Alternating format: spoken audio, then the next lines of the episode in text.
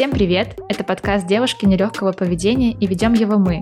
Я, меня зовут Оксана. Алена. И я Настя. Сейчас мы живем в разных странах, и нам не часто удается обсудить последние новости, посплетничать, да и просто поговорить на животрепещущие темы. Поэтому мы решили запустить этот подкаст, где мы будем регулярно созваниваться и общаться, как будто мы снова встречаемся на воскресном бранче в своем любимом кафе. Поехали!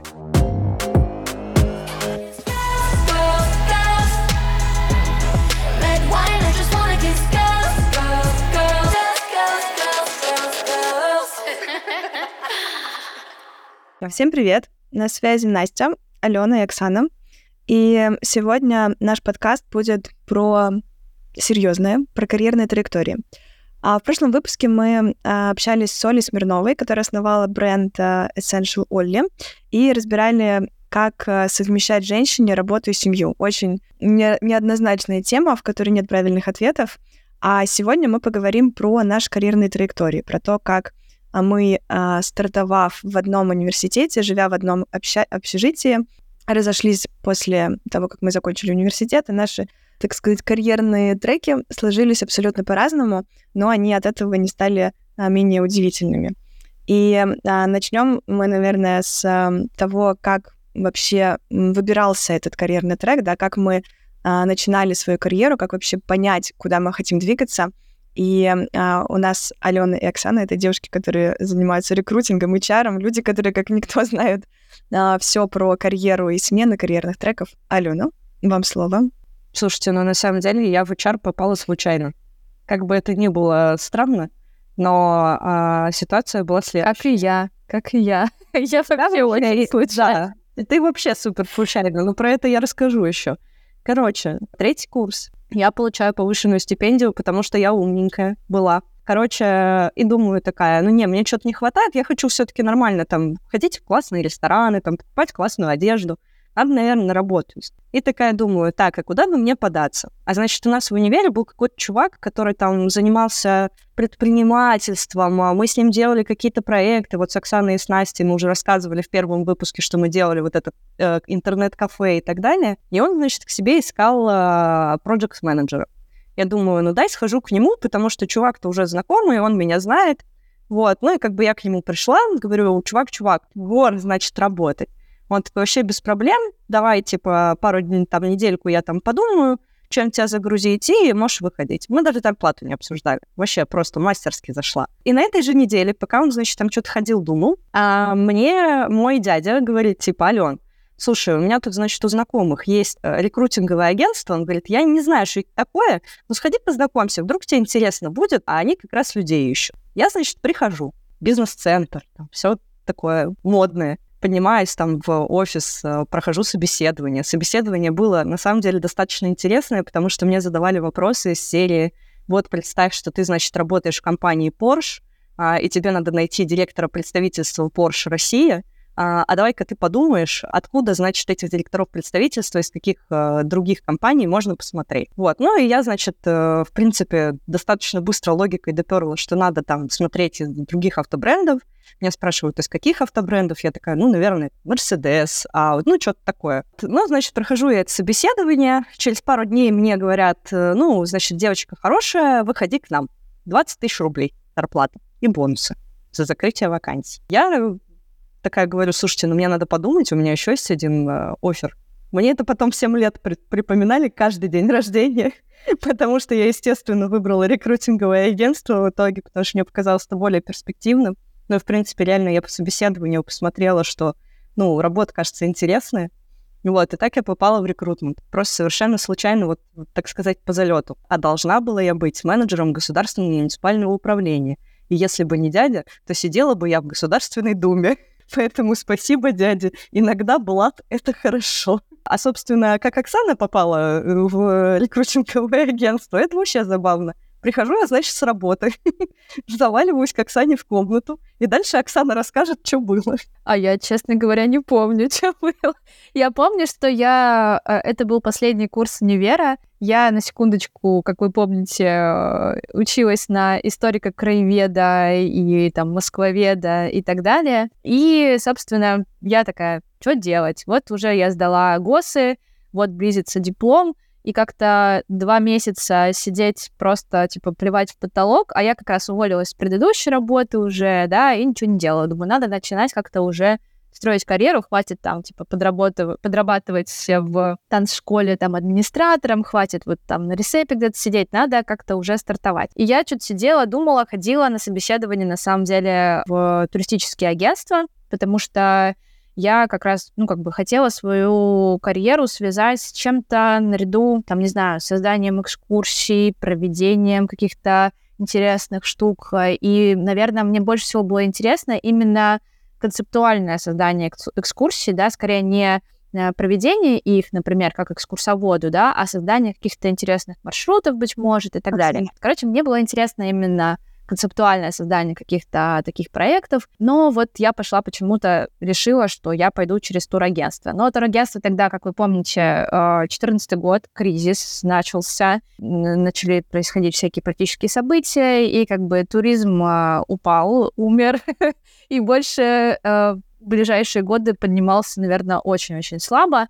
И я такая сидела, думаю, что делать? И приходит Алена, и, Алена, я не помню, как мы с тобой это обсуждали. Если ты помнишь, расскажи. Я, на самом деле, реально села тебе на уши вот с этим самым, что типа, Оксана, туризм это бесперспективно, смотри, сколько я зарабатываю. А я уже реально тогда зарабатывала тысяч там 60-70 в месяц. На тот момент мы еще успели поработать э, в нормальном состоянии. Нет, нет, нет, нет, Аленчик, э, ты вышла туда в 12-13, там, или, знаю, в 13 а я точно вышла в 14 уже, когда как бы ты меня как бы заманила на хорошие деньги, а я вышла в апреле 14-го, и как бы все закончилось. И я первый свой бонус получила, по-моему, через 9 месяцев, он там составлял 2000 рублей. Я такая, ну, ладно, хорошо. Но я же не знала. Ну, типа, реально, конечно, я, нет, конечно, я хорошо уже зарабатывала в принципе, и как бы меня все устраивало. А как зарабатывали консультанты в 2012-2013 году? Да, слушайте, вот вообще вот рекрутинг, рекрутмент — это недооцененная золотая жила. До сих пор, на самом деле, в рекрутинговых агентствах есть э, возможность зарабатывать очень много денег. Это не пиар,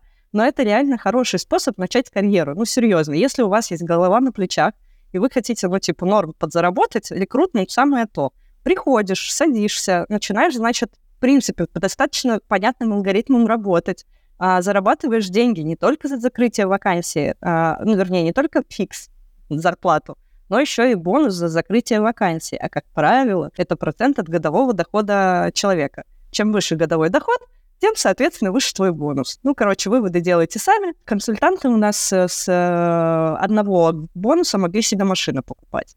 На нас с Оксаной это закончилось, к сожалению. Нет, потому у меня был бонус, которого можно было купить машину, но такую не очень хорошую. Не ту машину, которую позволяли себе консультанты в 2012-2013 году, но ту машину, которую, в принципе, потом мы и купили с мужем. Вот первая наша машина была куплена на бонус, который я получила за, по-моему, финансового директора, которого я вот вывела. Не буду говорить куда, но это была прям очень такая э, интересная и сложная одновременно роль. Так что вот так мы стартанули наши карьерные треки. И я, знаете, что хотела еще последнее про... Точнее, не последнее, думаю, мы еще про рекрутмент поговорим, конечно, детальнее.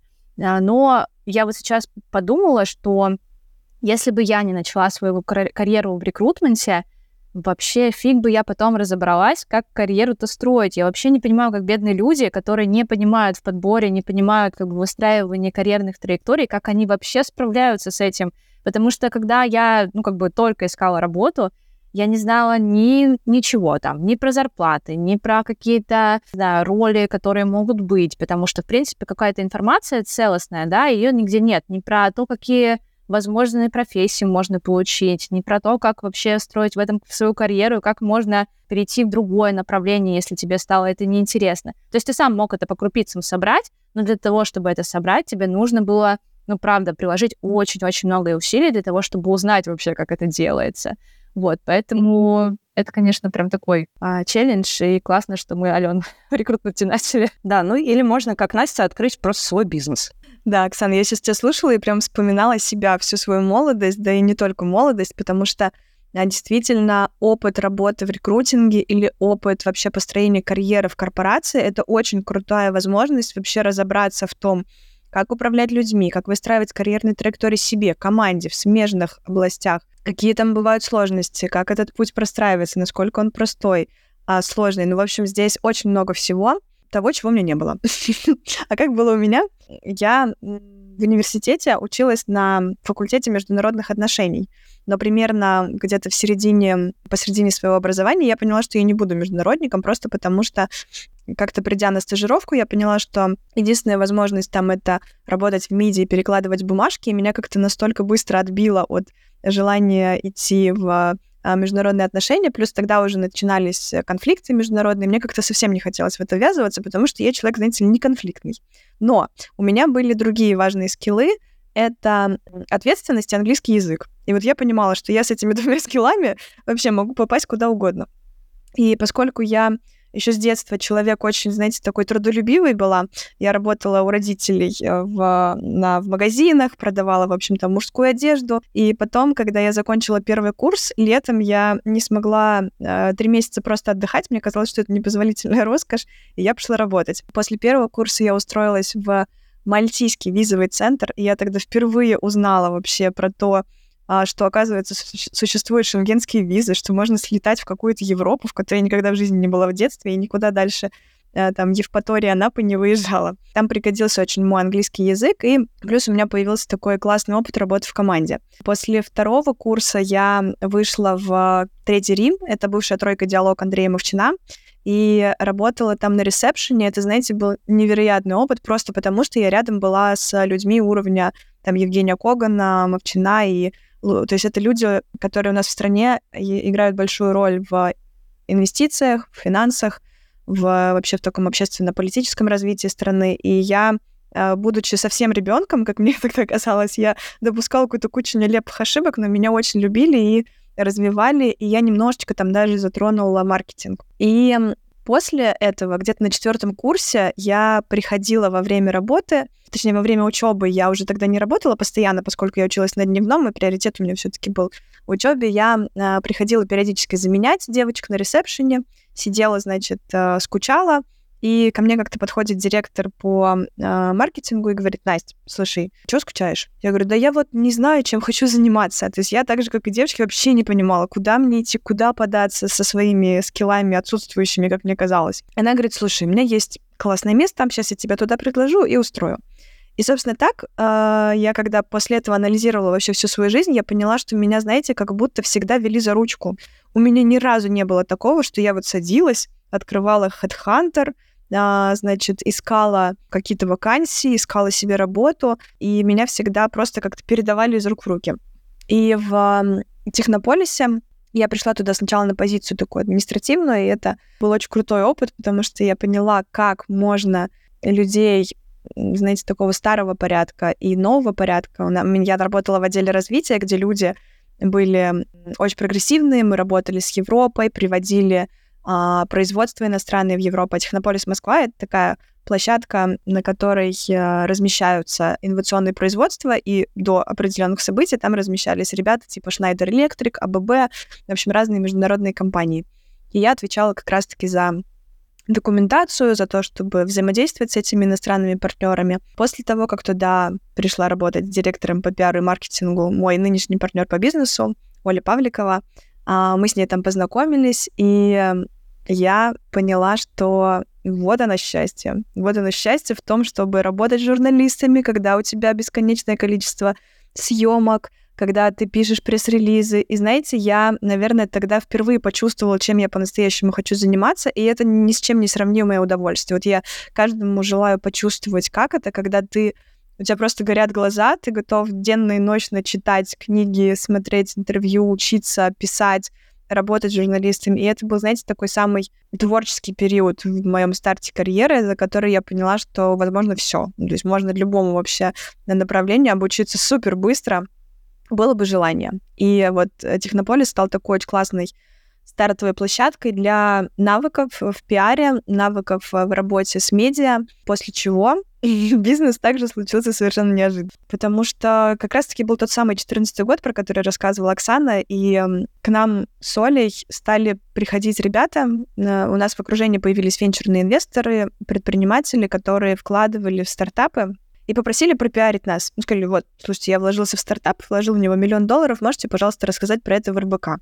Мы говорим, ну, конечно, можем, без проблем. Мы, в общем, одну новость выпустили, другую новость выпустили. После этого нам захотели не просто передать какой-то один инфоповод, а передать уже непосредственно полностью ведение проекта. И мы поняли, что у нас появился какой-то фриланс, который очень быстро перерос в полноценный бизнес, когда а, Сначала Оля ушла из а, Технополиса, когда мы смогли платить зарплату хотя бы одному человеку, а потом и я. И это, знаете, были такие годы, когда куда палку не ткнешь, везде растет.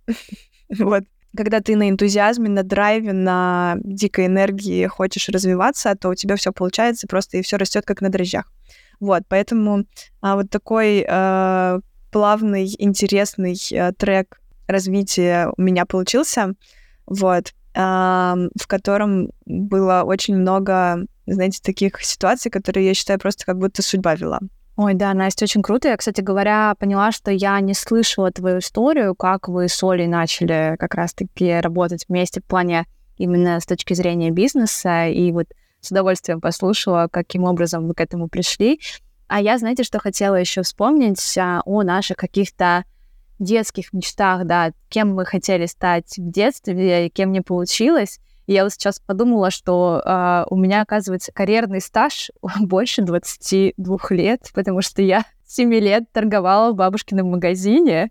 И у меня просто такое, знаете, как это первое воспоминание про бабушкин э, магазин в том, что я э, первый раз, до этого я просто торговала там, не знаю, ну, какими-то, знаете, ну, какими-то небольшими товарами, все, что не касалось веса. Ну, то есть, если не надо взвешивать, то можно как бы мне это позволить сделать.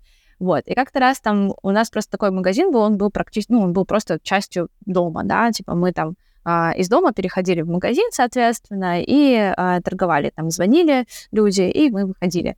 И как-то раз бабушка просто была очень где-то там далеко, а я помню, мне там 8 или почти 9 лет, и там пришла девушка и говорит, мне, пожалуйста, селедку слабосоленую. Я такая, блин, селедку надо взвешивать, бабушка далеко. Я говорю, слушайте, я как бы никогда этого не делала, но давайте я попробую. И она мне такая, я помню, как она просто стоит и такая поддерживает меня. Оксана, все хорошо, типа, вот, смотри, ты все правильно делаешь, да, типа, столько это весит, столько это стоит. И мы с ней как бы разобрались вдвоем, и такая, так, уже я вышла на следующий level. Но, честно говоря, вот эта торговля в магазине летом, типа, по 3-4 месяца, по лет до 16, она меня заколебала, потому что когда ты должен, просто все гуляют, еще что-то, бабушка такая, я уехала за товаром на целый день. И Оксана просто сидит такая в магазине, потом приходят какие-то люди, которые говорят, дай в долг, а там как бы те люди, которым нельзя давать в долг, потому что они и так уже всем должны а, половине села, и ты не можешь их выставить из дома. А дедушка вообще, когда этого не касался, такой, типа, тоже где-то там был на огороде постоянно. Я такая, блин, ну ладно. И я в этот момент такая думала, ну вот там вся вот эта вот торговля, я видела, как мама тоже там на рынке торговала, потому что было тяжело. Я думаю, мне это все неинтересно, вот о чем мне интересно, да. я все время в детстве мечтала в какие-то супер творческие, конечно, профессии уйти, и но меня все время, как бы, знаете, как это, останавливали. Я помню, что в выпуске про вес я как раз рассказывала, что я не поехала а, быть балериной а, в Воронежский этот а, центр искусств, я забыла, как он правильно называется, потому что я люблю покушать, я не поехала. И меня отговорила моя преподаватель по танцам, да, что типа, Оксан, пожалуйста, не надо связывать свою судьбу с а, вообще танцами, не делай на это ставку, не надо как бы в это углубляться. Я просто хотела и поступать там в хореографическое, может быть, после, там, не знаю, девятого класса. И она меня отговорила, и она отговорила еще так несколько девочек, которые до этого танцевали у нее в коллективе. И самое главное, и самый прикол-то в чем, что одна девочка, которая была очень талантливая, она ее отговорила от поступления в хореографическое училище. Э, та вот училась на бухгалтера, и лет через 5-7 она начала преподавать детям. Она уехала, по-моему, куда-то в Краснодар или еще куда-то. И, ну, короче, она стала преподавателем по танцам. Даже мы с ней успели поработать, потому что у моей мамы была школа мюзикла, и мы, собственно, ее звали как э, хореографа туда. И девочки, которые за мной, со мной занимались, которые тоже очень сильно любили танцы, сейчас вот э, несколько а, из них преподают, хотя тоже как бы не пошли по этой стезе, да, и я сама думаю о том, что а, я бы тоже хотела бы преподавать или заниматься танцами более профессионально, и я на самом деле жалею, что я не ушла в эту сторону, и сейчас я понимаю, что уже, конечно же, достаточно поздно. Но это всякие серьезные вещи, как, а, опять же, видите, как я говорю, типа, а всякие серьезные вещи, по сути, танцы и, как бы, не знаю, какая-то творческая профессия. Я там еще, конечно же, хотела певицей стать, потому что вокалом занималась, бла-бла-бла. Э, конечно, они могут быть серьезными, но на это нужно положить очень много усилий и быть уверенным, что как бы ты действительно этого хочешь и что твой талант может как-то проявиться. Вот, поэтому я начала думать про какие-то другие вещи и вот э, хотела развиваться в туризме, поэтому пошла на историка краеведа. Но не спрашивайте, это я уже, по-моему, рассказывала, почему я пошла туда. Поэтому mm. вот так. Не знаю, у вас какие были мечты?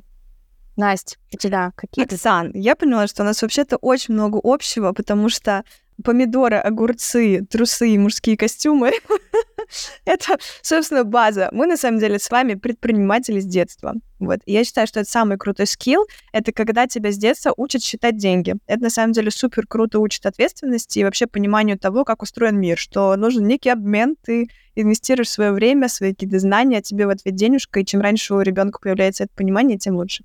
Вот.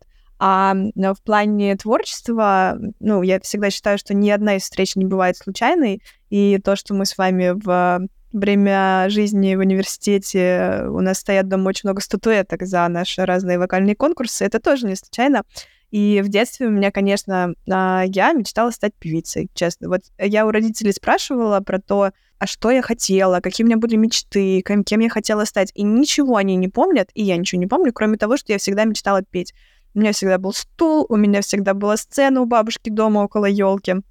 Я училась в Доме детского творчества, и все, что я хотела в детстве, это только на сцену и петь. У меня даже есть мое самое первое видео из детства. Это то, где я... Мама играет на фортепиано, она у меня преподаватель музыки, и поэтому я... Как-то музыка со мной всю жизнь. Я стою у нас с бантиками такими огромными и заканчиваю петь какую-то песню, и мама такая говорит, ну все, доченька, закончили петь.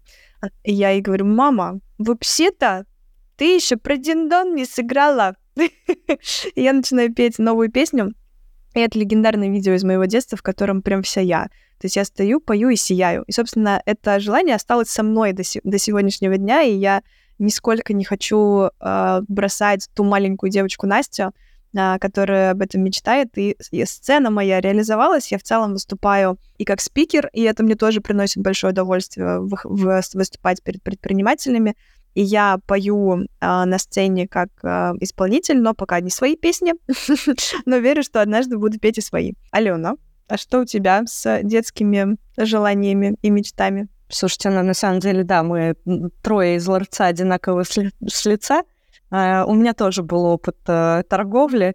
Uh, да, огурцы, а еще первые свои именно деньги. Ну, огурцы это чисто было, типа, бабушка поставила, типа, Алена, продавай. Я за это не получала ничего, кроме, там, не знаю, похвалы. При этом бабушка вышла из ситуации, кстати, с вешиванием следующим образом. Огурцы продавались строго по килограмму и пакетики были уже по килограммам развешены. Алена просто, значит, э, просто продавала пакетики с огурцами. Это уже был изич. Мне было, наверное, лет шесть тогда. Потом, значит, я была, как это сказать, не официанткой. Ну, короче, мы работали с подружкой уже в школе в кафе а, у бабушки, этой моей самой подружки. Вот, и мы продавали, значит, мороженое, делали кофе и что-то там еще. И за это нам реально прям платили уже деньги, там сколько-то рублей. Вот, и это прям было круто. А в первом классе, когда спрашивают всех детей, естественно, а кем ты хочешь стать, а кем ты хочешь стать, я встала и сказала, хочу быть отличницей. Короче, так я заработала синдром отличницы. Ну, возможно, для меня уже был на тот момент. Я стала отличницей. Не сильно мне это в жизни помогло, надо сказать. Вот, но кто же меня тогда предупредил? Потом уже в 10-11 классе я всерьез думала про карьеру журналиста, мне очень нравилась вообще вот эта вся история, связанная со сбором информации, анализом, а, написанием статей. Я в школе писала какие-то статьи. А, меня даже публиковали в какой-то газете нашей, там что-то я стихи писала. Ого! Ну, я вышла из школы, я все это забросила, надо сказать. Но, естественно, меня от карьеры журналиста отговорила мама и папа, отговорили, потому что, типа, вот, значит, сколько там денег ты заработаешь, это все неинтересно. И, значит, меня на Гусмун прям силком, можно сказать, э, затащили. Я не хотела, просто жестко. Я не понимала, что это вообще такое государственное муниципальное управление, чем там управлять. Вот. Э, в принципе, я не разобралась с этим и до пятого курса, несмотря на то, что у меня красный диплом и написано менеджер государственного муниципального управления. Я работала там в некоторых государственных организациях, просто жесть трэш, там я работала. Ален, ну, между так прочим, у тебя потрясающий телеграм-канал, который ты очень круто ведешь, очень классно пишешь. Так я хотела как раз сказать, что в итоге я реализовала все равно вот эту идею про то, чтобы писать. Я просто начала писать э, канал э, уже, когда поменяла работу с рекрутментом продукта. Вот, и на самом деле канал начинался как а, попытка рефлексии, типа, чему я научилась. Это прям было задание от моего тимлида. Он говорит, Алена, начни писать. Он говорит, ты пока не пишешь, ты не можешь оценить, что ты на самом деле сделала. А когда ты это пишешь и оцифровываешь, и когда другие люди это читают, ты как бы себе зарабатываешь социальные баллы. Я такая, ну окей. Он говорит, ты пиши каждую неделю, я буду под- проверять. И реально на меня подписаны все мои тимлиды, будущее, прошлые, какие-то там еще. Они все за мной следят и такие, типа, Алена, ты пост пропустила. Там, типа, ты неделю не писала. Я говорю, да я на паре. Да, мне иногда реально ребята пишут, типа, Алена, пост где? Я такая, ну, блин, хорошо. На меня подписалась вообще вся моя команда практически, вот бизнес-команда, маркетинговая команда, они все меня читают. Это пипец как приятно. Э, но, к сожалению, нельзя какие-то вещи, ну, типа такие, э, которые у меня могут наболеть, набомбить. Я не могу теперь в канале писать, потому что это читают мои коллеги. Пока ты, Алена, еще говорила, и я еще тоже вспомнила про то, что все детство, не знаю, может быть, это отголосок 90-х, но все детство говорили про то, что тебе нужно выбрать профессию, в которой ты будешь зарабатывать. Вот прям не знаю, э, если ты в ней не будешь зарабатывать, не будешь мега-мега успешным, то, не знаю, все пошло в прахом, все не так, и не было вообще про какое-то, знаете, предназначение или еще что-то. Хотя вот у меня, например, мама, она, ну, потом позже стала психологом, но в детстве она меня тоже направляла и там часто говорила, что вот она хотела быть музыкантом, но как бы вот у нее не получилось. Точнее, получилось, но как бы это все а, схлопнулось из-за 90-х, потому что нужно было зарабатывать деньги. И вот как бы как будто бы она пыталась, и вся моя семья, по сути, да, они пытались меня оградить от этого. Она, собственно, тоже говорила о том, что, Оксан, ты можешь всегда, там, не знаю, как в университете, да, вот как мы занимались, там, творчеством. Типа, вот ты можешь всегда, там, не знаю, какие-то кружки, секции посещать, да, творчеством занимайся, пусть это будет как бы твоим хобби, но как бы вот э, основная профессия должна быть вот такой серьезной, приносящей деньги и стабильной, и там да, интересный в какой-то мере тебе, но как бы это не самое главное. Вот, не знаю, у вас как вообще ощущение от вот этого, не знаю, давления, что ли, а, от 90-х, от этого вот, вот вечного успешного успеха про деньги? Что думаете? Ну вот я могу сказать, Оксан, что на самом деле я сейчас, погрузившись немного вообще в сферу музыки и понимая, сколько стоит хотя бы запись одной песни, понимаю, что на продюсирование певицы Анастасии необходимы вообще-то немаленькие деньги. Поэтому я сейчас, э, ну вот, на запись, ну, условно, да, на запись песни минимум 100 тысяч рублей, а то и 200. Поэтому, э, ну, это еще зависит очень сильно от той команды, с которой ты работаешь. А если написать, например, альбом, условно, из 10 песен, то, ну, считайте, там, 1-2 миллиона. Ну вот, поэтому это не дешевое удовольствие, безусловно, должна быть база, э, которая приносит э, деньги и которая помогает всем этим заниматься. Я знаю очень много успешных предпринимателей, которые, ну, как бы классно состоялись как предприниматели, да, и параллельно запускают еще свои музыкальные проекты и не выбирают. То есть вот то, что мне нравится э, в сегодняшнем мире, это то, что можно больше не выбирать. Если раньше очень э, таким, знаете, ну вот у меня все время был внутренний конфликт, я думала, блин, ну вот я же так хочу петь, но я, получается, никогда не буду петь, потому что я буду заниматься чем-то другим. А сейчас передо мной огромное количество людей, которые Э, медийные, да, и при этом у них есть бизнес, и они все успевают. Вопрос лишь там приоритетов, делегирования, приоритизации и тот факт, когда ты можешь быть и творческим, и спортивным, и, не знаю, иметь э, права этого яхтсмена и управлять яхтой, и параллельно, не знаю, заниматься гольфом, и параллельно петь, и танцевать, и работать. Это круто, важно во всем этом найти баланс, про который мы, кстати, говорили в прошлом подкасте. Но я вот с тобой не соглашусь, кстати, потому что э, здесь есть ошибка окружения а ты находишься в окружении, которое э, так может себе позволить жить. Позволить я имею в виду не с точки зрения финансов, а с точки зрения менталки. с точки зрения психологии, что типа вот я, значит, выбираю тыры-пыры. Большинство населения, я не буду говорить какой страны, мне в принципе кажется, что это не имеет э, окраски, а большинство людей э, находятся на, в ситуации, когда им нужно, нужно тупо заработать деньги на пожрать, на пожрать, на воспитать детей и так далее. Какое нахрен пение? Конечно, поэтому, конечно, я понимаю, что э, почему наши родители нас двигали к тому, чтобы мы зарабатывали потому что они нас воспитывали там в 90-е годы, когда в 98-м а, они остались вообще все без денег практически, и когда единственная проблема, с которой они сталкивались, это накормить меня, тебя там и Оксанку, и купить нам лишнюю конфету или еще чего-то. Какое, блин, пение? Какие танцы? О чем вы? Надо, чтобы ребенок научился делать деньги научится делать деньги, потом все пойдет нормально. И, в принципе, мне кажется, большинство населения любой страны, которая вот находится не на уровне там среднего заработка, а вот за гранью. Пока они не дойдут до этого, никакого вот этого вот типа псевдосвободы не будет. Свобода появляется, когда у тебя есть достаточно денег на эту реализацию, к сожалению. Да, Ален, я здесь ни в коем случае, как это, мне кажется, у нас нет диссонанса в том, что сказала ты и я. Просто я говорю именно про тот уровень, когда ты действительно понимаешь, что можно не выбирать. Базово я безумно благодарна родителям, что они научили меня работать потому что мне всегда, вот так же, как у тебя, у тебя у меня есть синдром отличницы, у меня есть абсолютно четкое понимание, что а, сначала работа, сначала труд, сначала деньги, потом все остальное, да, просто со временем а, появилось понимание, что строя систему, можно успевать что-то еще. И можно... А, ну, просто, знаете, когда у меня, например, когда я только работаю, или когда я только, ну, нахожусь в какой-то вот одной сфере, то есть музыка для меня огромная часть, которая дает мне энергию. И если в моей жизни нет музыки, то в ней э, есть очень много пустоты. И когда я поняла, что не нужно выбирать, нужно просто настроить свою жизнь так, чтобы у меня хватало времени на все. Да, и на базу, и на то, чтобы зарабатывать, и на то, чтобы реализовываться, и на то, что а, доставляет мне большое удовольствие, греет мою душу. Вот, поэтому здесь действительно а, люди, которые думают о том, чтобы заработать, значит, они сейчас проходят именно такой этап, в котором они должны научиться брать ответственность за свою жизнь и зарабатывать. Вот, а после уже приходит все остальное. Мне кажется, честно говоря, что нет каких-то правильных, неправильных э, ответов э, и так далее.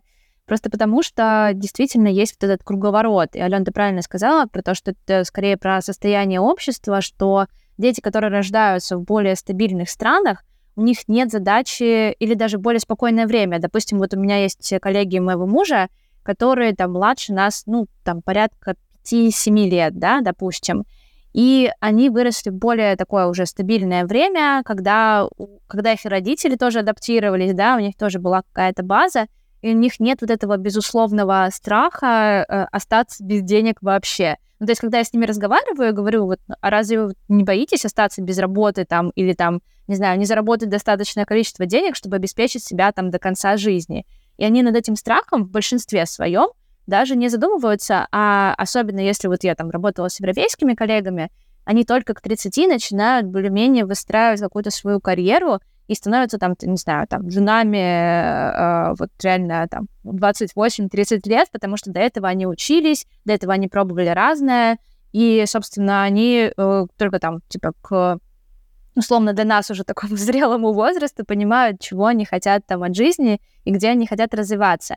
И поэтому, когда вот мы создавали стартап такой э, международный, да, была там часть э, российской команды, часть европейской команды, и когда европейцы видели, например, что у нас топ-менеджеры нашего стартапа а, и там, типа, всякие ходы и так далее, им до 30, они такие, типа, мы сначала думали, что это какой-то розыгрыш, розыгрыш, там, и вообще не поняли, что почему как бы это какие-то номинальные люди, которые работают так.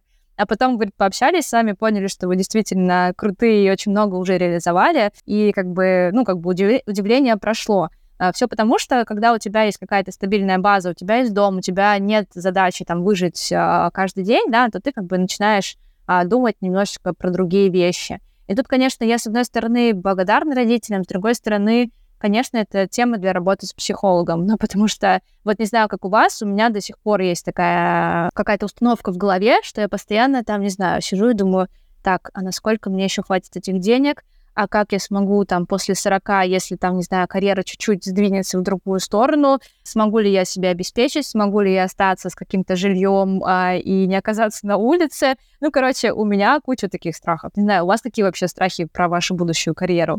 Ну, на самом деле, очень э, понимаю, потому что я, когда меняла работу с, и уходила из рекрутмента, я уходила, ну, реально с позиции тем лида с очень большим доходом на тот момент. Да и, в принципе, до текущей тоже.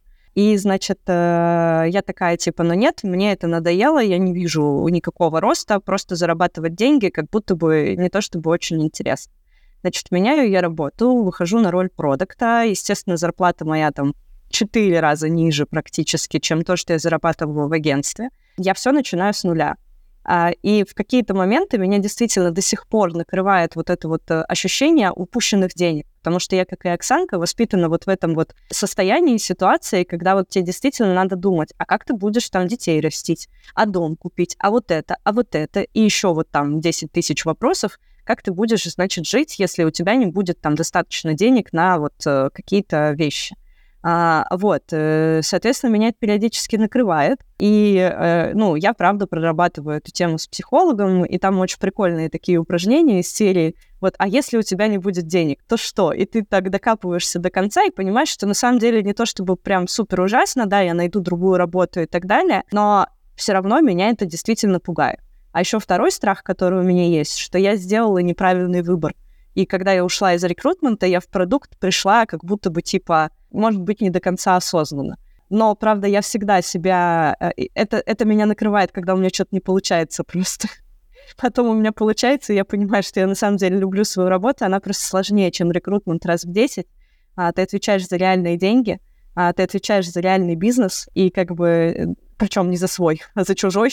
Поэтому как бы здесь есть э, определенные риски. Короче, да, так, такие страхи у меня тоже есть. А, Ален, очень понимаю вообще. На самом деле страхов много. На самом деле это очень крутая у тебя позиция, несмотря на то, что страх есть. Но когда ты отвечаешь за продукт, а, как и за бизнес, получается, как за свой, это самое ценное вообще для предпринимателей, для руководителя отношения команды, потому что все всегда очень хотят, а, чтобы команда действительно относилась к тому, что она делает, как к своему бизнесу. У меня, знаете, такой у меня, честно, страхов особо не было никогда. Вот я действительно сейчас впервые, наверное, во время этого подкаста проанализировала какие-то вот денежные страхи на протяжении жизни, и у меня их не было до 2020 года никогда, потому что а, когда бизнес, ну, то есть сначала моя карьера развивалась, то есть у меня постоянно росла зарплата, потом появился бизнес, там тоже все хорошо-хорошо развивалось, и когда пришел 20 год и ковид, когда у меня команда там 20 человек, даже больше, наверное, и в один месяц все 80% клиентов перестают платить, и ты понимаешь, что да, к счастью, у меня есть подушка безопасности, потому что мы женщины предусмотрительные, но в этот... А у меня еще ипотека. Я в этот момент словила такой страх. У меня никогда в жизни такого не было. Я просто я сутками работала с психологом. То есть вот это вот ковидное время, все время, пока я не работала в бизнесе, я работала с психологом. Даже во время дня я могла открыть тетрадку и пойти что-то писать перед какой-то там встречей с клиентом, на которой я могла волноваться. Потому что, естественно, как только а, вот эта история происходит, то а, начинается дикий страх потерять клиента и начинается за него зацепка. В общем, дальше там 22 год был, в общем, разные были ситуации в бизнесе. С одной стороны, они делают сильнее, и есть понимание, что нет неразрешимых ситуаций, потому что после того, что произошло за последние три года, такое вырабатывается, знаете, вера в себя, и что мы действительно совсем справимся, что ее, наверное, вот сложно поколебить. А с другой стороны, я понимаю, что чем больше ответственности, тем больше команды. У меня, наверное, страхи прям появились только когда люди вокруг меня, потому что я понимаю, что я не только за себя отвечаю, я сама-то я справлюсь всегда. А вот эти вот 30 человек прекрасных, классных, которые работают, хочется, чтобы у них тоже была и работа, и зарплата. Вот, поэтому, заканчивая эту тему, а, я могу сказать, что страхи, на самом деле, они, если их правильное русло вывернуть в созидательное, то они могут помогать и мне кажется, что это на самом деле тема для отдельного классного подкаста. Да, да, поддержу тебя, Настя. И спойлер, у нас, я думаю, будет э, такой выпуск про страхи и вообще про а, эту тему. И если говорить про там сегодняшнюю тему, завершая ее, да, то, что мы обсудили про наши карьерные треки, то, что мы обсуждали с Олей в прошлый раз, мне кажется, и до сих пор эта тема все равно там не раскрыта до конца, да, как понять, как бы, какой карьерный трек твой, не твой, как понять, куда ты хочешь развиваться вообще, да, это действительно тема отдельного выпуска, но классно, что в современном мире мы можем действительно сейчас подумать о том, что можно еще сделать, а, перейти с одной роли в другую, да, не обязательно там 40 лет э, сидеть на одном месте, как бы это уже как бы не то чтобы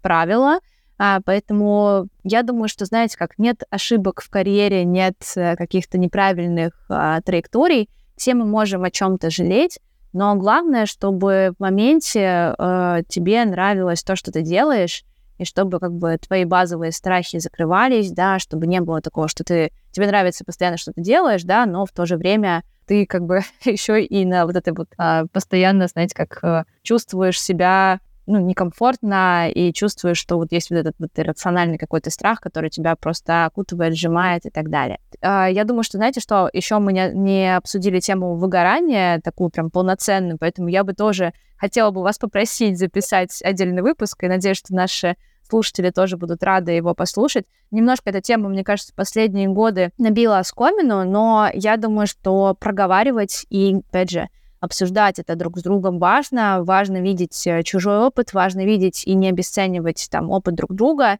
и поэтому я бы обязательно про это поговорила. Спасибо вам за сегодняшний выпуск. Мне кажется, так мы немножко поностальгировали про прошлое, немножко проговорили про наши карьерные треки, как мы к этому пришли. Вот, я думаю, что еще поговорим про будущее в большей степени тоже в следующий раз, в следующие разы наших а, этого цикла выпусков про карьеру. Вот, всем хорошего воскресного утра. Пока-пока.